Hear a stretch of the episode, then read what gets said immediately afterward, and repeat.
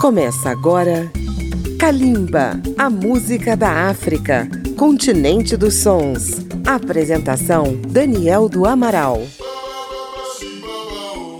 Olá, ouvintes de Kalimba, da Rádio Câmara FM, rede legislativa de rádio e emissoras parceiras, e aqueles que nos ouvem no Brasil, na África e no mundo. Abril é o mês da África do Sul em Kalimba.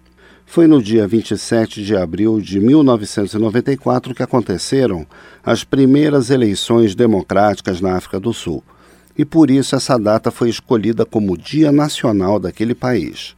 Nesta edição, vamos conhecer duas figuras consagradas do jazz sul-africano: o trompetista Hugh Masekela e o pianista Abdullah Ibrahim.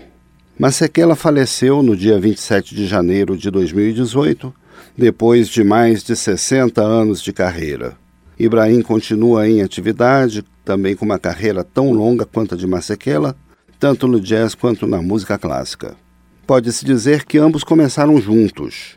Em 1959, um grupo chamado Jazz Pistols gravou o primeiro disco de jazz de músicos negros na África do Sul, com o título Jazz Pistol Verse 1.